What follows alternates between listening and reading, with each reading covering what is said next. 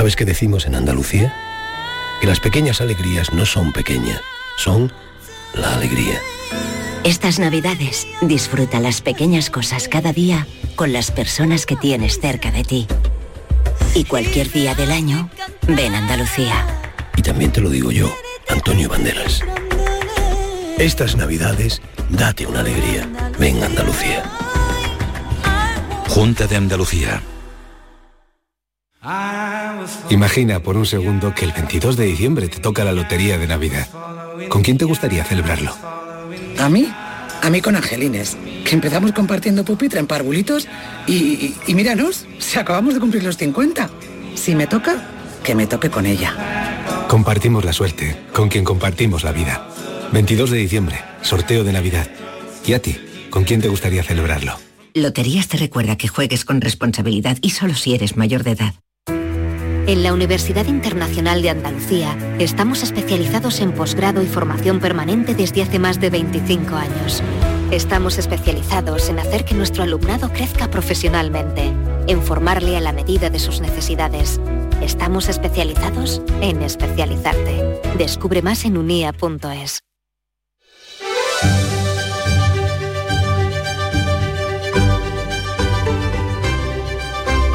En Canal Sur Radio, La mañana de Andalucía con Jesús Vigorra.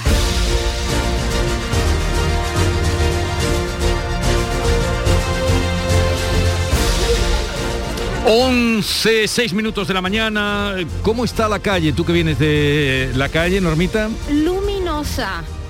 Luminosa mañana. Luminosa mañana, las carreteras despejadas, me imagino se habrá ido mucha gente de puente y los que no han salido ayer y han tirado de la camita.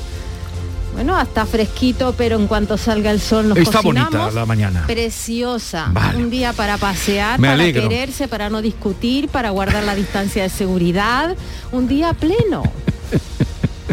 Eh, Ojalá te hagan caso, porque le irá bien. Claro, ¿por qué Para no que discutir, para pasear, para... Eso, ponerse ropita mona, tunearse como yo, que yo ya no me arreglo, me tuneo. Tú vienes hoy muy guapa, ¿eh? Sí, me lo pongo todo por si Vamos me a ver, viene camisa blanca, bufanda roja, mm, Todo. boina gris. Sí.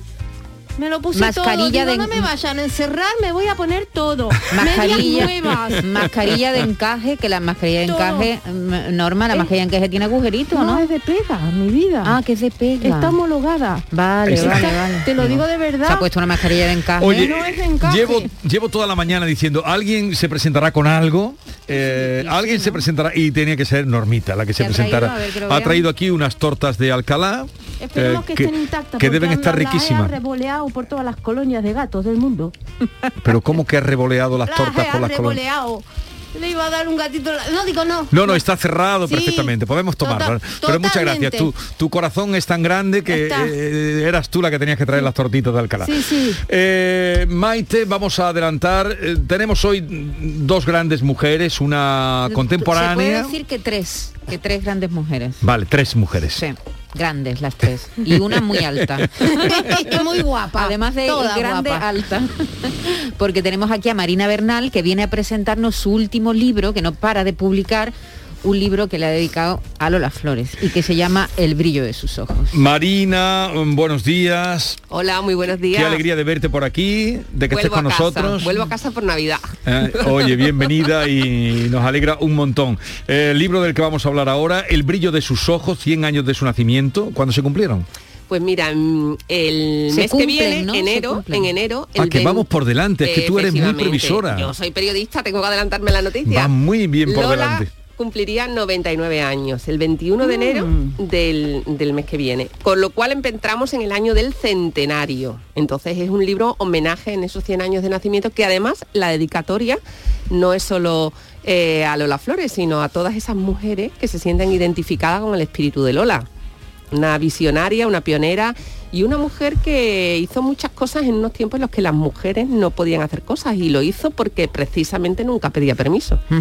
Eh, hablaba, les recomendaba, vengo recomendándole el documental que hay sobre Lola eh, Jesús desde hace tiempo, no me hace ni caso, pero dentro del libro, no me hace caso, pero dentro del Da- libro dame hay- tiempo, no me hay des- también entre, a una entrevista con el director del documental, ¿no? Israel del Santo es el director del documental Lola, que ha tenido un éxito enorme, cuatro capítulos que ha- se ha emitido en una plataforma y precisamente aparece recogida también una entrevista con Israel del Santo dentro del libro, porque además es un director que estaba especializado en documentales históricos. Entonces ya me llamaba la atención un perfil así para, para adentrarse en la vida de Lola y dice cosas interesantísimas. ¿eh? Dice como que Lola es pionera del movimiento musical punk. Imagínate, y lo justifica. Bueno, ya sí, sí, sí. se le atribuyen a lo mejor demasiadas cosas, ¿no? La madre del rap, ahora el También, punk. también, De- también, también. Decíamos y hablábamos de tres mujeres porque está Lola, La- está está Lola. Marina, que Marina Bernal, que ahora vamos a hablar de, de su libro, un libro además con abundante material fotográfico. mucho, eh, Algunas inéditas, Que algunas sí, hay, hay algunas que yo no había visto nunca, mm, de las que estoy revisando Empezando ahora. por la portada. La En- portada. En la portada muy poca gente la tiene, de Alberto Matei. Esa portada corresponde a un documental que se grabó para, efectivamente para, para mm, eh, Antena 3 Televisión. El coraje de vivir fue, y en ella aparece Lola vestida de blanco, con una, Una bata, bata de, de cola, cola. que le hizo justo Robles Salao, que es un habitual de Mm, Blanco diseñador. impoluto. eh, eh, Yo la tengo esa fotografía tamaño Parece grande. como una paloma, como una gaviota Sí. en medio de la playa, en las playas de Cádiz. La tengo yo esa la fotografía. foto- ¿Y por Y qué la poca tienes, gente la Norma? tiene. ¿Por qué la tienes? Porque Alberto Matei me la regaló a mí. Ajá, En tamaño grande. Yo no sabía que tú también la tenías. Era un fotógrafo ya fallecido, que fue falleció, pionero del mundo. Lamentablemente en un accidente de tráfico conmigo. No sabía, Marina, que tú tenías Sí, esa pero foto. tú, pero tú creías que ibas a tener tú solo la foto. No, pero solamente hizo cuatro copias, por eso lo digo. pero Y una, de ellas es la portada del Claro, libro. no Lola, sabía que tú la tenías, por eso me extrañó muchísimo verla. ¿Cómo Eh, había llegado a tus manos? Un porque si- regalo que nos hizo Alberto Qué Matei también. fuerte. Eh, y No después, sabía que la tenías. le- perdón, la tercera mujer, déjame que anuncie que estará con nosotros Leonor Bonilla, la conoces tú a Por Leonor, ¿no? supuesto, una sevillana con una voz maravillosa. La soprano que va, no sé si es la primera vez que hace el papel de Juliana en eh, y Capuletti. Pues yo diría que es la primera vez, no es la primera vez que pisa el maestranza, Julia. lógicamente, pero yo diría que, que sí, ¿no? Ella lo dirá después. Y además, soy ferviente admiradora eh, por, este- por- por este- su voz y por su tesón. ¿eh? Eh, Este rol, como dicen ellos, es la primera vez que lo canta en Sevilla. Lo que no sé si lo ha cantado, si lo estrenó, porque Lucía eh, lo estrenó aquí, por ejemplo. Era la primera vez que lo cantaba Lucía de la Memur, cuando estuvo Sí, la- sí, sí, sí. en el teatro. Bien, hablemos de Lola, pero vamos a oírla a ella, ¿no? Vamos a irla porque ha dejado muchísimas frases célebres, una mujer rompedora y bueno, ha pasado por durante su vida, murió con 72 años, Marina es eh, seguramente la más indicada para, para hablar sobre la biografía, mm, de hecho ha escrito un libro, pero bueno, eh, vamos a ir explicando algunas de sus frases los problemas que tuvo con Hacienda en aquel 1989 donde pidió un- una peseta por, por español. Este fue su momento. Se puede hacer de todo en la vida.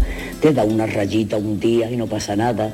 Te fuma un porro y no pasa nada. Te puede emborrachar un día de vino tinto de hue- y no pasa nada. Todo se puede hacer en la vida con método. Pienso si una peseta diera a cada español, Aquí está esto. pero no a mí, a donde tienen que darla. Quizás salía de la deuda y después yo no sé, me iría al estadio con todos los que han dado esa, pes- esa peseta o esas 100 pesetas para, para, para tomarme una copa con ellos y llorar de alegría. Aquello fue cuando dice eh, una peseta a cada español a donde tendrían que darla. Aquello le perjudicó mucho. Yo creo que fue eh, uno de los principales disgustos, un un año durísimo para Lola, porque además en ese año también perdió a su madre y fue uno de los peores momentos de su vida. Pero precisamente, fíjate cómo en la vida te, te trae un disgusto y a cambio te da algo positivo como fue su afición a la pintura. Lola empieza a pintar para intentar saldar esa deuda con Hacienda. Ella eh, descubre que sus cuadros se pueden vender, hace una exposición precisamente aquí en Sevilla, donde vende prácticamente todos sus cuadros y se hace pintora por culpa o mm, gracias a, A raíz de- a raíz de Se su libró con de, Hacienda. se libró de la cárcel, pagó Sí, sí, sus sí. 28 millones de, de. Primero le pedían muchísimo más y luego ya se quedó, la- le hicieron una rebaja y pagó menos. ¿Por qué crees tú que la figura de, de, de- de Marina, digo, de Lola Flores, mm, después de años de su fallecimiento, una mujer que hubiera sido ahora centenaria, sigue estando vigente y le interesa a la gente todavía, Marina? Porque la mentalidad de Lola mm, fue muy adelantada, no era una mujer al uso de su tiempo. Ten en cuenta, ya nace en 1923, tiene 13 años cuando vive una guerra civil. Comienza en el mundo artístico en el 39, que debuta en el Teatro Villa Marta de Jerez con 16 años y comienza, hace inmediatamente después una película, Martín Gala, en el 40 fue su primera película y después, bueno, comienza una serie de giras por toda España con Manolo Caracol, espectáculo Zambra, que es mítico, ya forma parte ya de, los clásicos, ¿no? De lo que es el mundo del espectáculo. Y posteriormente mm, se separa de Manolo Caracol, firma un contrato millonario con Cesario González, el empresario que entonces era el que abría la puerta de América y se convierte en una estrella internacional haciendo películas allí, ¿no? Entonces, mm, Lola iba siempre por delante, en una época en la que las mujeres pues estaban súper limitadas, no se reconocían su derecho, pero Lola vivía como entendía que había que vivir y hacía cosas que en ese momento a lo mejor otras personas no se han atrevido o no se atrevían y a ella se le permitía. Y simplemente ella decía que le hacía las cosas sin pedir permiso, como de manera intuitiva y porque tenía una gran habilidad y era la de que no creaba el conflicto, no era una persona que se enfrentara para conseguir lo que quería, sino que lo hacía con esa gracia natural, esa forma de desenvolverse que ella tenía.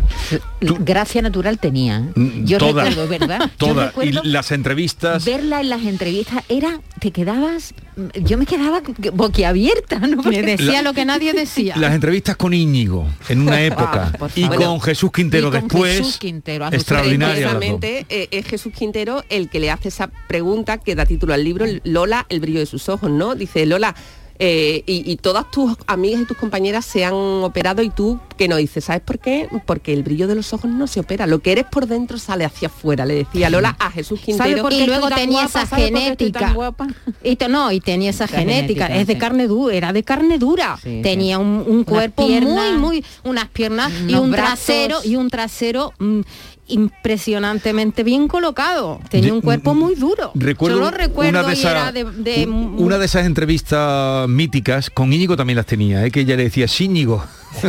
y con Íñigo no sé Pero si tenemos una entrevista mítica con eh, Quintero, que ella tenía, yo creo que, eh, porque lo decía ella, tengo 65 años y se tocaba en la pierna y decía, mira, sí, sí. mira. dura dura Mira. dura unas piernas no con Íñigo no sé si ahora ya me da no sé si tenemos el, el tema del pendiente tenemos levantado eso fue- a ver ese- con esto lo de del pendiente. Creo Eh, que viene ahora el tema del pendiente, donde, donde nos paramos antes, viene ahora el tema de- del pendiente. Bueno, ahora lo buscamos. Que, que sí, el, el- el pendiente fue otro de los momentos míticos en, un, en, una- televisión. en televisión. Que por cierto, apareció esa misma noche, el pendiente se lo dio el metre y el pendiente estaba valorado en 6.000 euros, que era normal. Hombre, que lo buscara como una lo loca. buscara. Bueno, tú lo has calculado, lo has trasladado a este tiempo, que No, costaba un claro, millón. sí, sí, sí, sí, sí, sí. Era lo que valía. Bueno, Marina, has hecho eh, Rocío Jurado, tu gran amiga, has hecho Rafael, que por cierto, otro documental de Rafael se va a estrenar dentro de poco. De- creo que me vais a ver también en ese documental, También, porque ¿no? precisamente cuando se empieza a rodar el documental, el libro Sí. ya estaba en la calle, soy rafaelista, y se pusieron en contacto conmigo y me han comentado que han utilizado gran parte del libro como guion para ese trabajo. Claro, yo y, me y acordé me de ti. una entrevista. Me también. acordé de ti cuando vi, vi el título, porque el título es Rafaelismo. Digo, pero si esto se lo ha inventado Marina.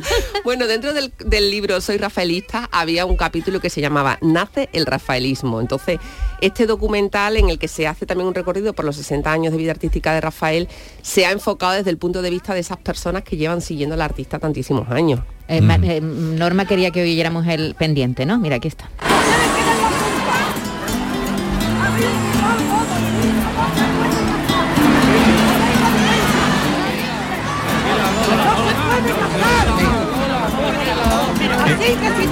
No, esto fue. Este, este es, eh, esta es la boda. La boda Si de me Lolita. queréis que fue también otro momento, eh, otro momento en el que, en fin, no, otra no. frase, otra frase célebre, célebre de Lola, ¿no? De Si me muchas, queréis irse. de las muchas y además que ha inspirado muchas también en, en- en- en camisetas, bolsos y tal, que podemos verlo, ¿no? Como, Sí, sí, sí. Como un icono, es un icono Es un icono de moda total. Eh, hay una- un capítulo en el libro de Lola, El brillo de sus ojos, que recoge precisamente muchas de esas frases conocidas que se siguen utilizando a día de hoy y que se han convertido pues, en una forma de coloquial, de lenguaje y habitual entre todos, ¿no?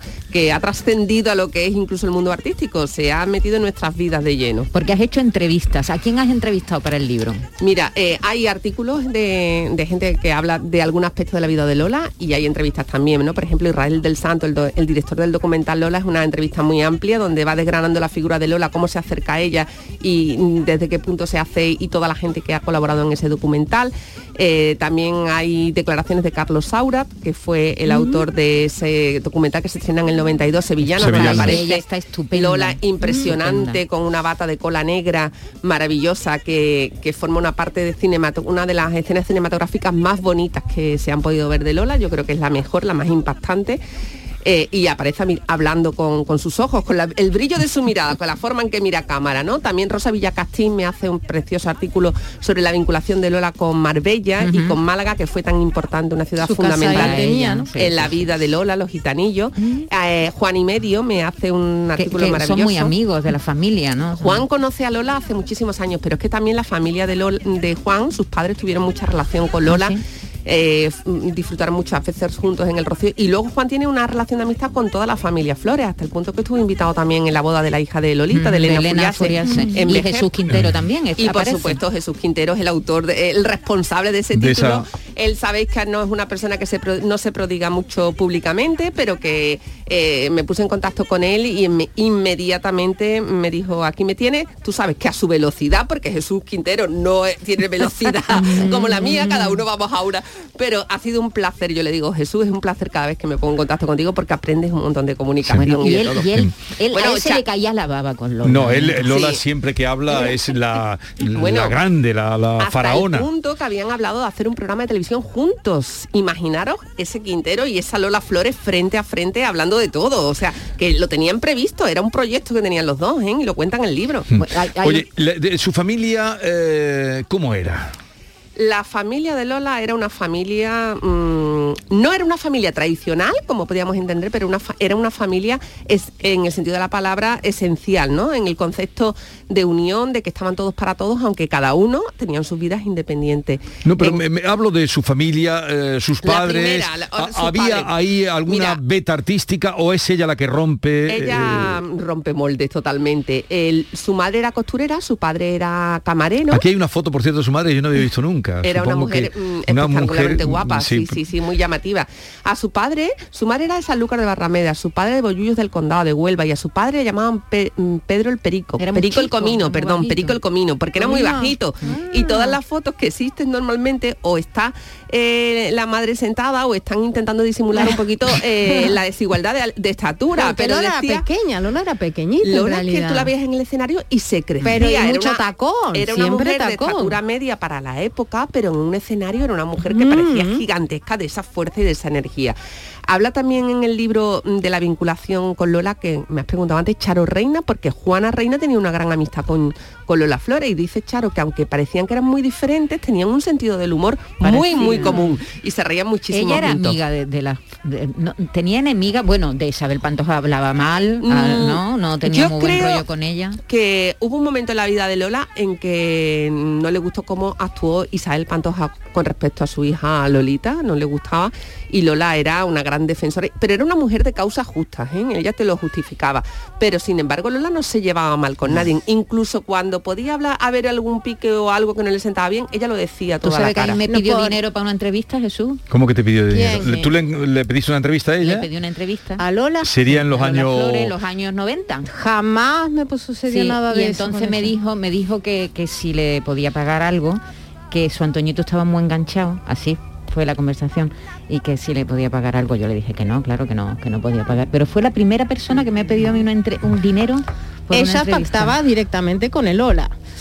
Y Lolita, se, lo- el problema de Lola Flores es que en realidad estaba Paquirri eligió a, a- a Isabel cuando estaba saliendo con Lolita. Eso fue para, para Lola Flores un poco una, siendo Lola que ayudó a, en la carrera a Isabel, le ayudó también en los inicios. Bueno, no fue solamente eso, fue que también en una ocasión cuando Lolita se presenta en Madrid en una sala de fiesta, van a verla actuar eh, Paquirri e Isabel Pantoja, que ella eran novios y se colocan en primera fila. Aquello, Lolita sale al escenario, ve esa imagen. Eh.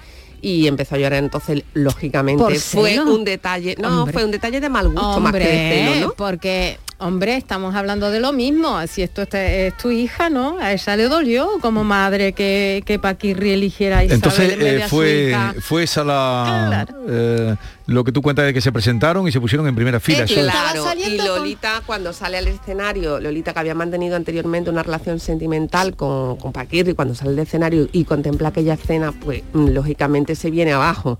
Entonces su madre cuando ve y descubre lo que ha pasado, pues no le gustó absolutamente nada, no fue una escena de buen gusto, ¿no? No fue un detalle elegante, digámoslo así, ¿no? Hablando de entrevistas, aquí oficia ella de entrevistadora, ¿no? Entrevistando Sí, sí, a a- el al pescadilla, al pescadilla. Ah, mucho gusto. Encantado. Mucho gusto. Tenía muchas ganas de verlo así, para preguntarle algunas cosas. Pues pregunte, pregúnteme. ¿Usted está casado? Sí. Con una famosa. Mucho. ¿Cómo se llama? Pues Lola Flores se llama. Ah, Lola Flores. Y tiene usted tres hijos, ¿no? Lolita, Antonio y Rosario. Sí. Ah, pues muy bien. Usted sabe mucho, ¿no? Sabe toda mi vida. Sí, sí. Usted es gitano, ¿no? Gitano puro. Sí. Y su madre, su padre. Mi padre y mis abuelos, todo. Todos, todos. Ay, qué bien. Un hombre sufrido, aguantado, serio, pero, pero con una cosa especial. Una cosa muy especial que ha tenido. No sé, a ver, dímelo, que es lo Sí, especial. es que ha tocado la guitarra muy bien. Sí, sí. Desde que era muy pequeño. Muy chico. Han enamorado muchas chicas, ¿eh? Bueno. Porque era muy guapito. Bueno, no tanto, no tanto. Es que la gente exagera también, no seas No, malo. no, no, de verdad, de verdad, de verdad. ¿Dónde fue eso? Ese fue en, un- en uno de los millones de, Uno de los programas de televisión que ella hizo. que hizo. Está, Donde eh, contó está cosas gracioso. Que ella no era gitana en absoluto. No, no era. Ella, se, esa- ella se volvió gitana porque quiso, ¿no? Hay un capítulo en el libro que se llama La, ga- la gachín más gitana, porque los mismos gitanos la reconocen como una de los Sí, suyos, sin serlo, ¿no? Habla Fernando Soto, que es un cantado de Jerez de la Frontera también. Maravilloso, Fernando. Pues que, que además dedicó un espectáculo íntegro a, a Lola, Lola. Flores con canciones de Lola y en el que aparecían unas palabras de Lolita también al principio de ese espectáculo. Y por supuesto María José Santiago, jerezana, que convivió muchísimo con Lola porque el padre de María José Santiago cantaba cuando Lola empezaba en Jerez. Lo que pasa que nunca se quiso marchar Diego, nunca se quiso marchar de Jerez. Y Lola le llamaba el niño, era tres o cuatro años más joven que ella solamente, pero le decían el niño, ¿no? Y entonces eh, tuvo mucha convivencia y con los años lo que fue la cosa uno de los sobrinos de María José Santiago es nieto del pescadilla, o sea que hay vínculos hasta familiares. Ah, qué curioso. Oye, uno de los actores también con los que ella se entendía, es- con solo mirarse, era con Paco Rabanne, ¿no? Sí.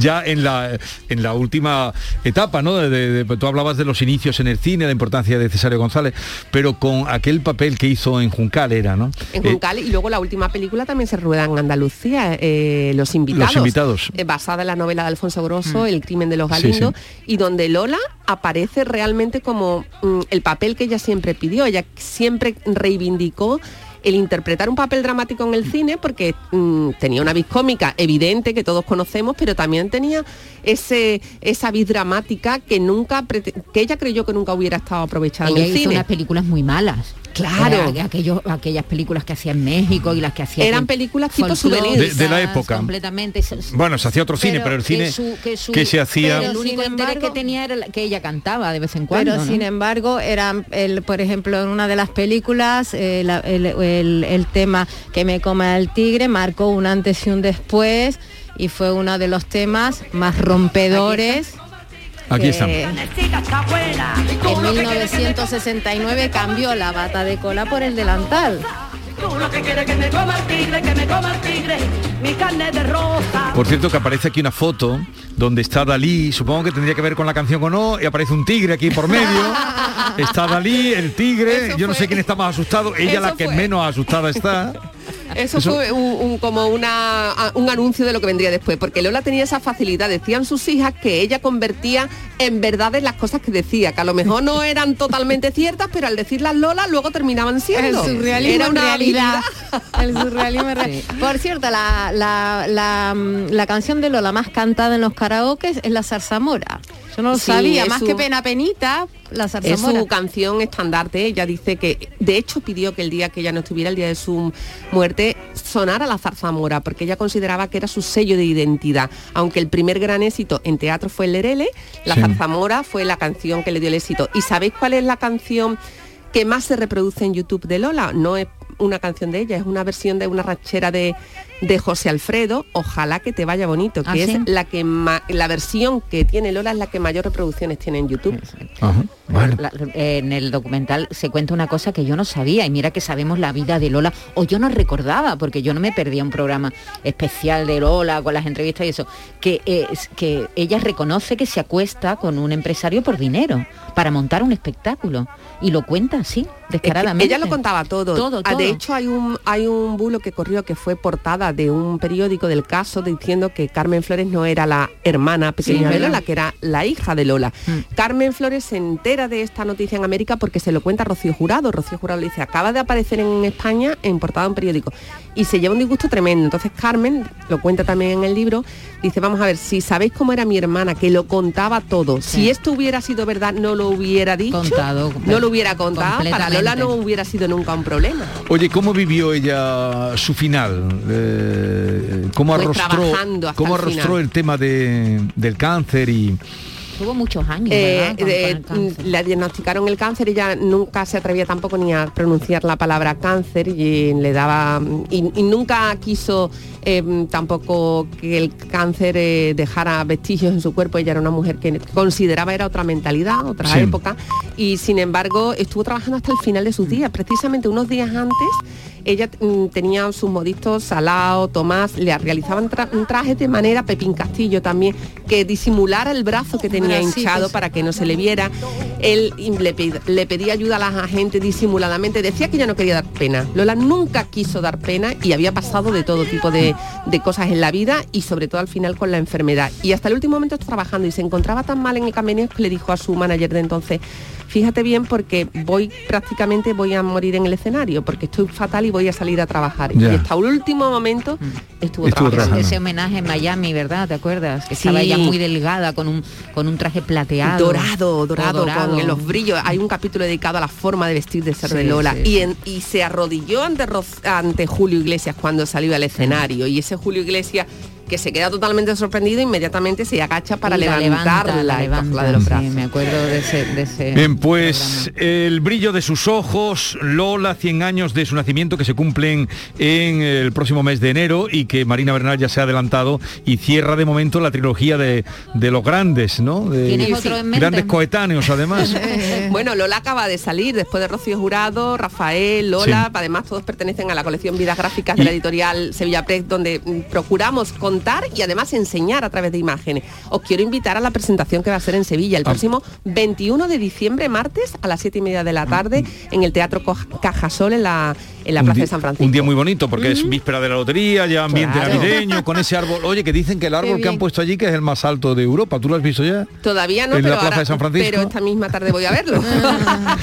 y el 21 espero a las 7 y media si os apetece. El día 21 se presenta, lo recordaremos, el brillo de sus ojos, 100 años de su nacimiento. Lola, enhorabuena Marina, ha sido un placer Como verte de nuevo y, y la, la profusión de fotos que hay es extraordinaria ¿eh? Eh, en el libro. Y habrá también Y buenísimas porque le has fotos, además. hecho un, un sinfín de ¿Cuántas entrevistas y entrevistas hecho reportajes. a Lola? Pues mira, a Lola la entrevisté en bastantes ocasiones en Sevilla, en Jerez de la Frontera, pero es que también tuve oportunidad de hacer la última entrevista a Antonio González el Pescailla en Jerez de la Frontera, un homenaje que se le dio en la bodega Real Tesoro para Canal Sur Televisión. Y también he entrevistado a las hijas de Lola y a la nieta de Lola, tres generaciones de la misma familia. Ya tengo una edad. Marina, Pues no se te nota. que tengas un bonito puente, lo que queda, aprovecha y enhorabuena por tu libro. Muchísimas gracias, un abrazo. Y a la vuelta de la publicidad seguimos ahí con Lola de fondo contando ese ojalá que te vaya bonito. Vamos a recibir la visita, ya está por aquí, de Leonor Bonilla en las vísperas de estrenar en el Teatro de la Maestranza esa versión que hizo Bellini de Romeo y Julieta y Monteschi y Capuletti. que se llenen de sangre tus venas te vista la vida de suerte. En Canal Sur Radio, La mañana de Andalucía con Jesús Vigorra. Hay un sentido con el que no nacemos. Vive en el alma de la gente. Tiene más fuerza que el mar, más que las corrientes. Sentir que puedes cuando otros dudan de que puedas. Dejar de oír las dudas que hay ahí fuera y así escuchar lo que susurra tu alma. Y en la oscuridad, ver solo luz. Ver solo calma.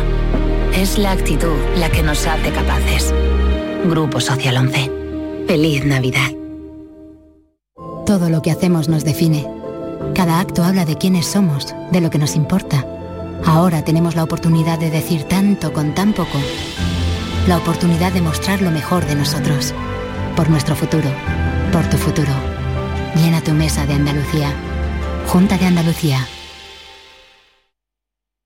Vuelve al patio de la Diputación la muestra de la provincia. 10 ferias empresariales desde el 16 de octubre al 19 de diciembre. Cerveza artesanal, vinos y licores, joven empresa, mujeres empresarias, nuevas tecnologías, productos y sabores de la provincia. Te esperamos. Conoce tu provincia. Más información en la web prodetour.es. Diputación de Sevilla.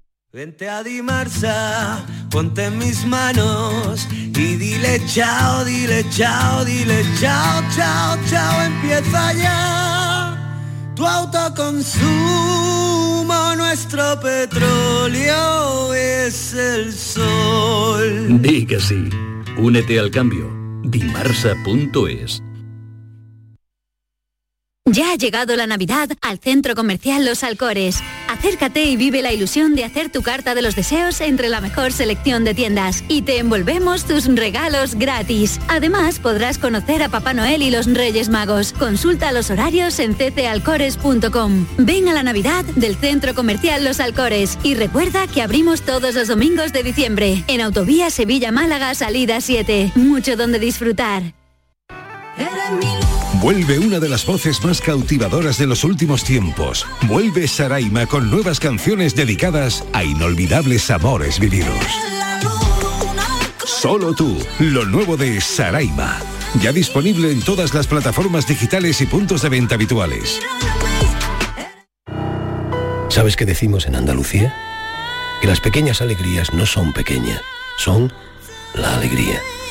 Estas navidades disfruta las pequeñas cosas cada día con las personas que tienes cerca de ti. Y cualquier día del año, ven Andalucía. Y también te lo digo yo, Antonio Banderas. Estas navidades, date una alegría. Ven Andalucía.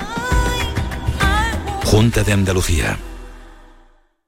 Canal Sur Mediodía. Este puente de diciembre, la actualidad de Andalucía, de tu provincia y tu entorno más cercano está en Canal Sur Radio. Con toda la información que necesitas, las entrevistas, el ocio y el entretenimiento que buscas. Este puente de diciembre, Canal Sur Mediodía. Desde las 12 con Antonio Catoni. Quédate en Canal Sur Radio. La radio de Andalucía.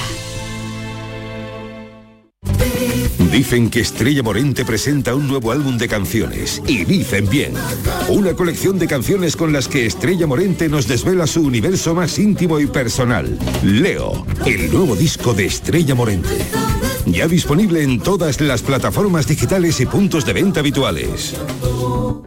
Vamos a celebrar una gran fiesta de cumpleaños. Y estás invitado. Vendrán los mejores artistas andaluces. Todos los que han nacido en Canal Fiesta y hoy son figuras internacionales. Será muy pronto. Y tú podrás vivirlo en directo. No pierdas nuestra sintonía porque falta muy poco para que te digamos cómo. Canal Fiesta cumple 20 años y lo vamos a celebrar a lo grande. No te lo vayas a perder. Canal Fiesta. 20 años contigo.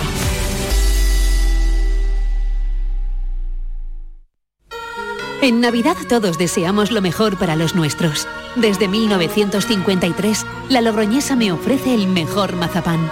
Un sabor único, artesano y tradicional. Pero como no solo de mazapán vive el hombre, ahora también tienen turrón blando y torta imperial. Mazapanes de Montoro la Logroñesa. La Navidad en su mesa.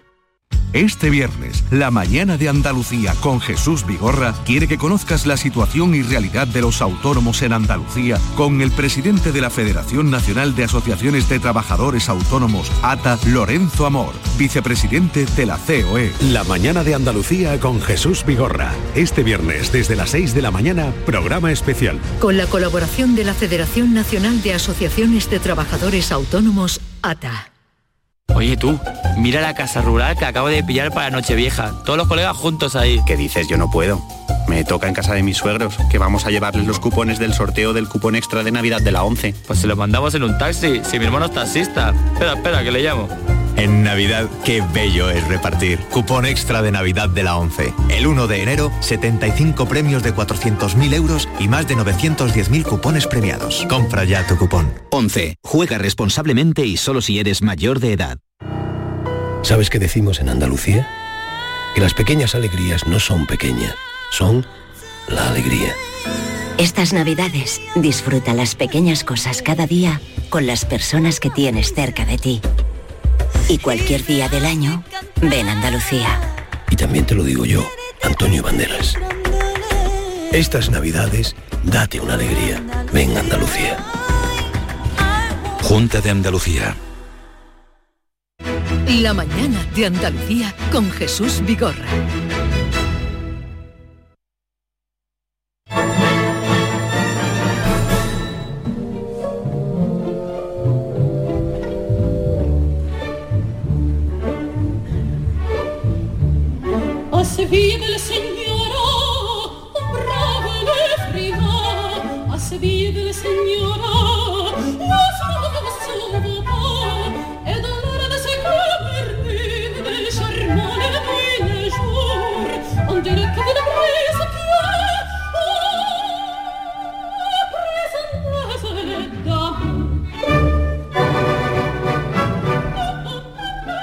Bonilla, que es la que ustedes están escuchando cantando eh, la sevillana de Massenet. Buenos días. Buenos días. ¿Cómo estás? Muy bien, estresadilla, pero encantada de estar Pero con no, no por estar aquí con nosotros, ¿no? No, por eso no.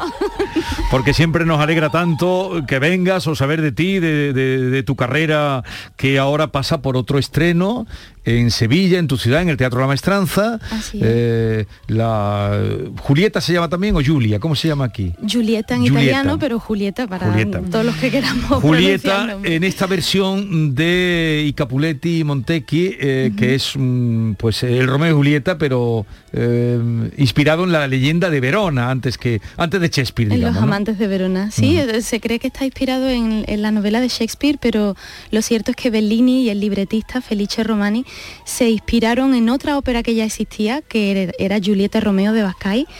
Y, y esa a su vez se inspiró en una leyenda italiana que ya circulaba, pues en la que supongo se inspiraría Shakespeare. Oye, eh, lo de que este papel lo estrenes aquí en el Maestranza, ¿ha sido casualidad o, o tú lo has provocado? O... No, no, no, yo no, yo no provoco nada, pero sí es verdad que bueno, es una casualidad, el Maestranza no había programado nunca esta ópera en la historia del teatro, entonces bueno, pues es un honor que hayan contado conmigo para, para también debutar la Julieta, que es la primera vez que, que haré este papel. La primera vez que haces este papel. Sí. ¿Desde cuándo lo llevas trabajando? Pues desde, desde que me lo ofrecieron, pues será como casi un año que, que me enteré y desde entonces, pues bueno, yo ya tenía estudiada el área porque el área primera de ella, de Julieta, el O Quante Volte, es un área súper famosa y todas las sopranos pues la estudiamos en el conservatorio y la cantamos y la llevamos a concursos. Entonces, pues sí, es un área muy conocida y esa ya la tenía en repertorio, pero luego después pues todo el resto del, del papel pues ha habido que estudiarlo con detenimiento y, y con calmita. El otro día le- leía cuando se presentó este Romeo y Julieta que hablabas de que mm, venir aquí era, era gracioso porque de- hablabas, ya sabes por dónde voy, ¿no? Sí. Que venir a, a cantar al maestranza era como venir a presentarle el novio a la familia. Claro, bueno, es que a ver, dicho así suena un poco raro, pero claro, yo lo que pensé es que la sensación es de, de los mismos nervios y de responsabilidad que cuando le vas a presentar a alguien importante a tu familia, ¿no? No es lo mismo presentárselo a, a tus amigos o a desconocidos, que, que, bueno, la, la aprobación y, y la, la palabra de tus padres siempre es más importante. Y aunque tengas más confianza, sin embargo el respeto es distinto. Y esa es la misma sensación que cuando vengo aquí y, y canto para el público de Sevilla, que es mi tierra. Sí.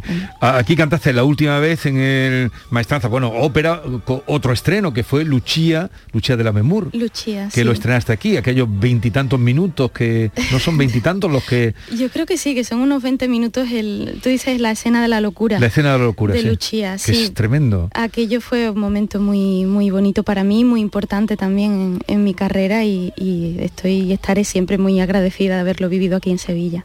Quienes vayan el día 9 al, al teatro, lo voy a contar. Quienes vayan el día 9 al teatro, que tengan en cuenta que además de ser el estreno de eh, Leonor Bonilla cantando este papel, este y Capuletti y Montequi, que es el día de su cumpleaños. ¡Epa! Leonor. Casualidades, casualidades. Qué bien.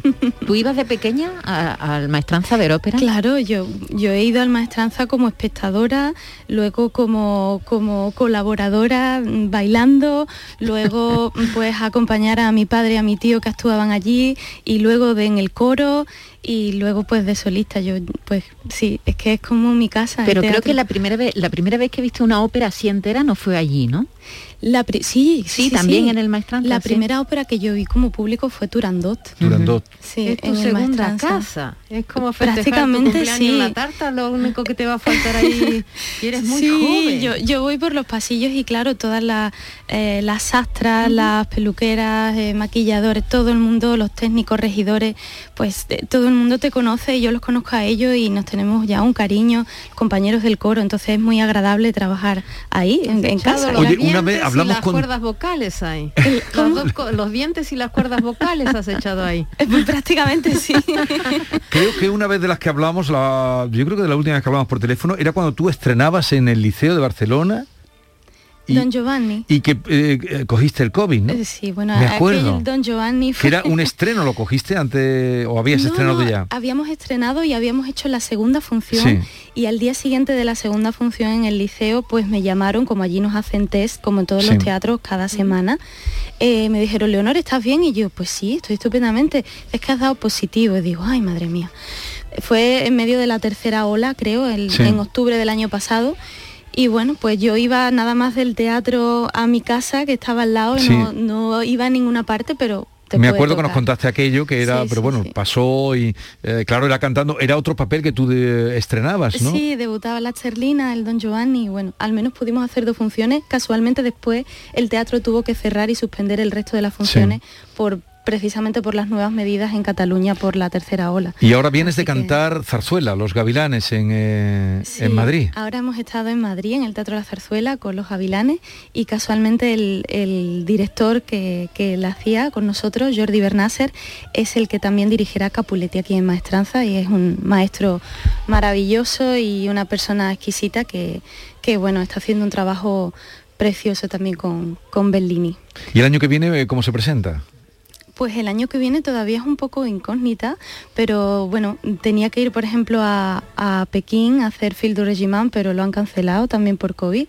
Pero tendré que ir a Japón eh, a hacer precisamente eh, la otra ópera de, de Giulietta Romeo que escribió Bacay y que escribió también Felice Romani, el libretista, cinco años antes de que se estrenara Capuletti. Y luego estoy en Las Palmas eh, haciendo Ballo y Máscara y también venimos aquí al Lope de Vega en Sevilla a hacer un concierto con la Ross. No es la Sí. primera vez que vas a Tokio, ¿no? A Japón, Eh, a Japón. No, ya fuimos una vez hace... Ajá, sí, sí, sí. qué buena memoria. Me acuerdo perfectamente. No, no, es que donde te- aparece Leonor Bonilla seguimos, estamos muy pendientes qué- porque sí. te hemos visto, yo no sé, aquella vez que viniste tú aquí a, a la radio, que fue cuando te conocimos, Sí. que estaba, ¿te acuerdas? Estaba Pablo. Hablamos, Claro, Pablo sí. estaba en Córdoba y tú estabas aquí. Eh, estábamos Eh, por Pablo teléfono, García sí, López. sí.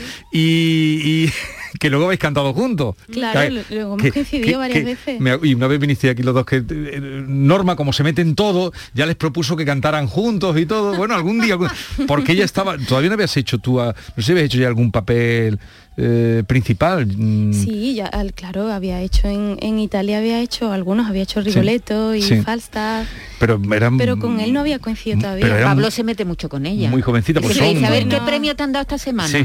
Sí, sí, sí, sí. Yo lo quiero mucho a Pablo y, y luego hicimos Francisquita en Lausanne juntos y nos lo pasamos muy bien con Ismael Jordi también. Sí. El otro día me mandó a mí, me suele mandar también de dónde estaba cantando, estaba por ahí, claro, estos eh, jóvenes eh, cantantes líricos que hay en Andalucía que, Yo cuando que lo veo están Jesús, haciendo muy bien. cuando yo veo el reparto, ¿no? Eh, los repartos internacionales que suelen tener la- las óperas, digo, qué envidia, ¿no?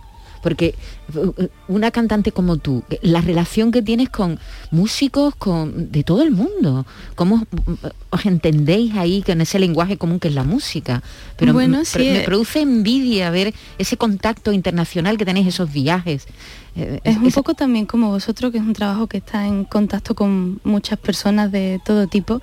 Y sí, al final hay veces que cuando coinciden varias nacionalidades en una misma producción, pues al final terminas hablando una mezcla entre inglés, italiano, español, todo junto. Pero sí, al final, como dices tú, el lenguaje común es la música y es lo que importa, ¿no? Y siempre quien tiene algo en común tan pasional como, como es el arte, termina entendiéndose y, y mm, sintonizando muy bien. Te vamos a pasar un cuestionario de Norma. Tú conoces a Norma ya, ¿no? Cuando han venido aquí Yo creo alguna que otra sí, vez. Creo que hemos coincidido. Es que hoy viene con, como hoy viene con la boina, pues eh, por eso está un poco. Hacia el monje, la boina no hacia el monje, soy la misma debajo de... Norma te va a pasar el cuestionario que ella es, mm, reserva siempre para personalidades que pasan por el programa. Cuestionario binario. Poder de decisión. Leonor Bonilla, le voy a hacer un breve cuestionario con dos opciones, o blanco o negro, el chino al llano, lo uno o lo otro, Soy debe decidir. esto, ¿eh? Nadie, no. Poder de decisión. Empezamos. Colacao y tostadita con jamón en Sevilla, donde nació, o cappuccino en Italia, cuna de la ópera y de la mafia. Bueno, esto es fácil, tostadita colacao de toda la vida. Teatro de la Maestranza o la Escala de Milán. La Maestranza. ¿Se haría clienta de un bar como el Verona, donde transcurre Capuletti y Montecchi? Montecchi? No, no, no. No, porque nada más que habría líos y peleas. Si tuviera que elegir en la vida real pertenecer a una de las dos familias, ¿con cuál que se quedaría? ¿Capuletti o Montecchi? Pues, pues supongo que me iría con los Montequi, que es donde está Romeo, claro. Ah, bien, qué buena, qué muestra de amor ha dado. Hasta ahora ha decidido perfectamente. Cuando pierde los nervios, si es que los pierde, cuente hasta 10 o grita con esa voz que en principio parece frágil. Antes gritaba, ahora ya cuento un poco más hasta 10. Presumida o casual. Uy, presumida, diría yo. Tímido o lanzada. Mm, depende para qué. Bueno, tímida. ¿Mide las calorías o cuida la línea? Uy, te- yo- afortunadamente no me hace falta todavía. Como Mm. muchísimo y no engordo, así que gracias a Dios no las tengo que contar. Aprovechate, Leonor. ¿Siente que ha sacrificado mucho por la profesión o ha valido? Sí, hay que sacrificar mucho y bueno, con gusto. Usted que ha estudiado danza española, ¿qué es más fácil? ¿Que se arranque a bailar o cantar así por lo bajín o cantar a viva voz? Jope. Cante o baile. Más fácil que me arranque a bailar, diría yo. ¿Toma la iniciativa o espera que se le declaren? Espero siempre. Si hay algo en esta ópera, además de buenas voces, son armas de fuego. Parece ser que hay una poca de pistola. ¿Sería capaz de disparar en la vida real o no ha empeñado un arma en su vida? Soy una cagona, así que yo creo que no, imposible. Y para terminar, para una noche romántica de música de fondo, el área sexy de Carmen de Bizet, por ejemplo, o no suele poner música de ópera de fondo así, no, no, a palo yo creo que, que pondría música latina. Siempre Epa. es mucho más sensual y me gusta mucho. Ole, ole, Perreo. Perreo no, pero un bolero o una salsa sí.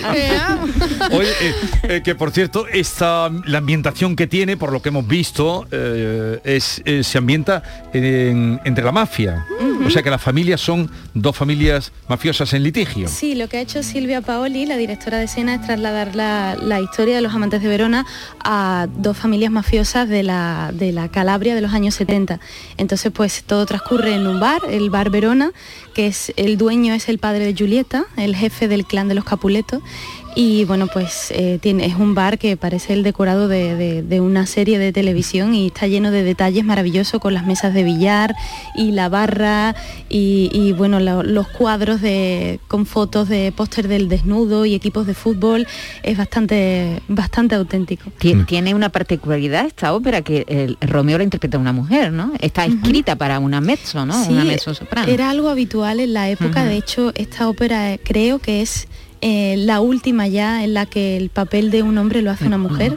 La siguiente versión de Romeo y Julieta, que fue de Gounod, si no me equivoco, ya el papel de Romeo lo hace un tenor, pero esta fue, fue de las últimas. Mira, estamos escuchando aquí, a ver.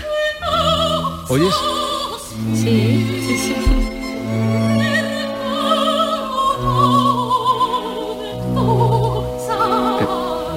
Estás cantando Rigoletto. Ese es Rigoletto, sí, el Carmón. ¿Y, y- y recordarías dónde, de dónde es esta grabación o no? Yo diría que fue el Rigoletto de Tenerife hace dos años.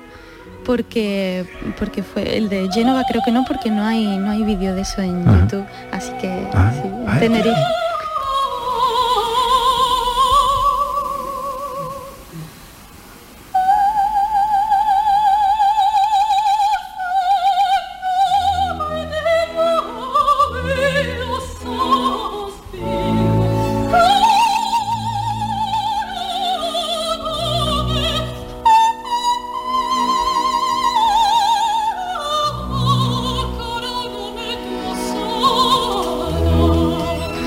Para llegar ahí, eh, ¿eso es un don natural o es técnica? Bueno, eh, yo creo que es un poco mezcla de todo, como siempre, ¿no? Yo siempre defiendo que tienes que, que venir con unas eh, capacidades naturales de oído, de, de voz, para, para poder luego estudiarlo. Para poder y- luego llegar y ahí. mejorarlo, sí, pero no, para, para cantar eso pues son muchas horas y muchos años de estudio. Oye, y estos días eh, una vida casi en capilla, ¿no? Porque un estreno... Casi no, total. A mí Total me en falta rezarle a la Virgen de Rosario. y- Sí. no voy a ninguna parte, mi madre lo sabe, voy en taxi al teatro y me vuelvo en vuelves. taxi a casa. ¿Y duermes bien? De momento duermo bien, pero duermo bien, duermo bien. Lo que pasa es que, bueno, pues siempre es una responsabilidad grande Sí. Y, pues una está más estresada y más nerviosa, pero por eso yo prefiero descansar siempre en mi casa todo lo que pueda. Son ensayos muy intensos, das mucha energía, muy seguidos todos los ensayos. La semana pasada estuvimos todos los días trabajando hasta las 11 de la noche. Sí. Entonces, bueno, necesitas reponerte mucho, dormir bien y no salir ni hablar con nadie ni coger Y frío. silencio, silencio. Claro. Por eso ha venido con unos días de antelación, porque Claro. estrena el día 9. Estaremos allí contigo, eh, Leonor Bonilla, te queremos mucho. Nos alegra mucho todo lo bueno que, que te está pasando, porque tú lo estás trabajando y lo estás consiguiendo. Muchas y gracias. nada, mm, gracias por la visita. a vosotros y espero que venga todo el mundo, que todavía quedan entradas, que el teatro es seguro, mucho más seguro que ir a un bar o a un avión y que seguro que no se van a arrepentir de esta producción. Será los días 9... eh, 11 y 13. 11 y 13 de on- sí, con un día de descanso. 11, eh, 9, 11 y 13. Lo dicho, que vaya todo bien, que va a ir, que salga muy bonito. Muchas gracias. Adiós. Suerte, Leonor. Gracias.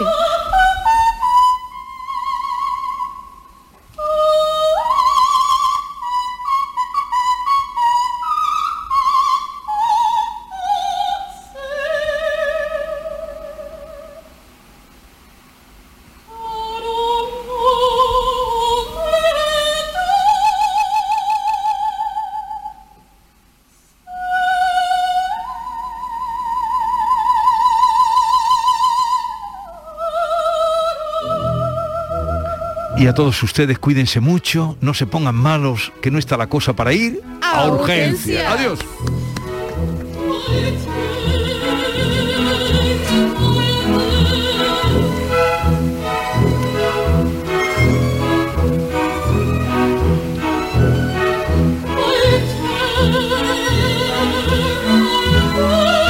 La mañana de Andalucía con Jesús Vigorra. Todo lo que hacemos nos define. Cada acto habla de quiénes somos, de lo que nos importa. Ahora tenemos la oportunidad de decir tanto con tan poco. La oportunidad de mostrar lo mejor de nosotros. Por nuestro futuro. Por tu futuro. Llena tu mesa de Andalucía. Junta de Andalucía. Escuchas Canal Sur Radio en Sevilla. Muy poco para la llegada de la Navidad. Encuentra todo tipo de decoración para Navidad en Plástico Sur. En Plástico Sur tenemos de todo lo que puedas imaginar. Juguetes, decoración, hogar, alimentación, hostelería y a precios inigualables. Además, en plásticosur.com estrenamos web y lo hacemos con un 5% de descuento en la primera compra. Plástico Sur, la mayor superficie para empresas y autónomos en Sevilla. Encuéntranos en el Polígono Industrial Los Girasoles o en www.plásticosur.com.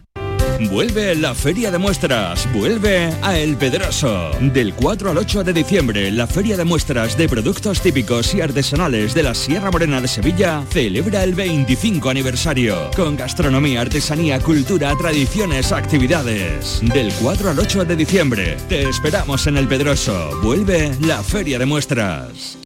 Son buenos momentos, son risas, es gastronomía. Es un lugar donde disfrutar en pareja, en familia o con amigos. Es coctelería.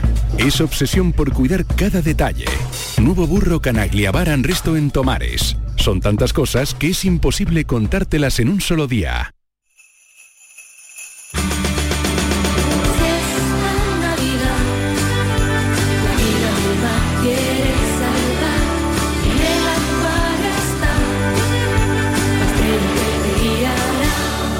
Esta Navidad tiene una nueva estrella.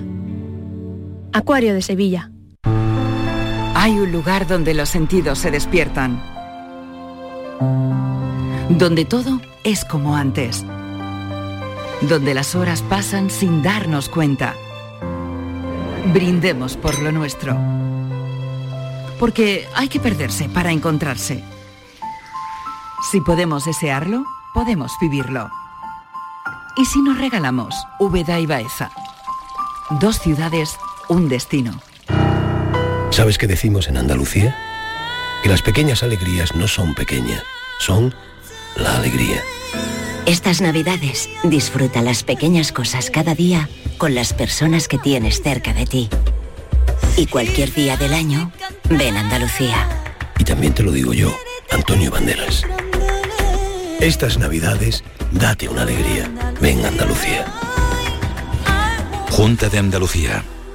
Vente esta tarde con Canal Sur Radio de Puente, al Puente de los Podcasts. Porque esta tarde vamos a repasar los contenidos de nuestra plataforma Canal Sur Podcast, repleta de espacios exclusivos y de producción propia. Buena música, sucesos, actualidad, agricultura, carnaval, toros, videojuegos. Todos estos espacios los tienes en podcast.canalsur.es. Y este puente de diciembre también en las tardes de Canal Sur Radio. En el puente de los podcasts, Canal Sur Podcast. Quédate en Canal Sur Radio, la radio de Andalucía.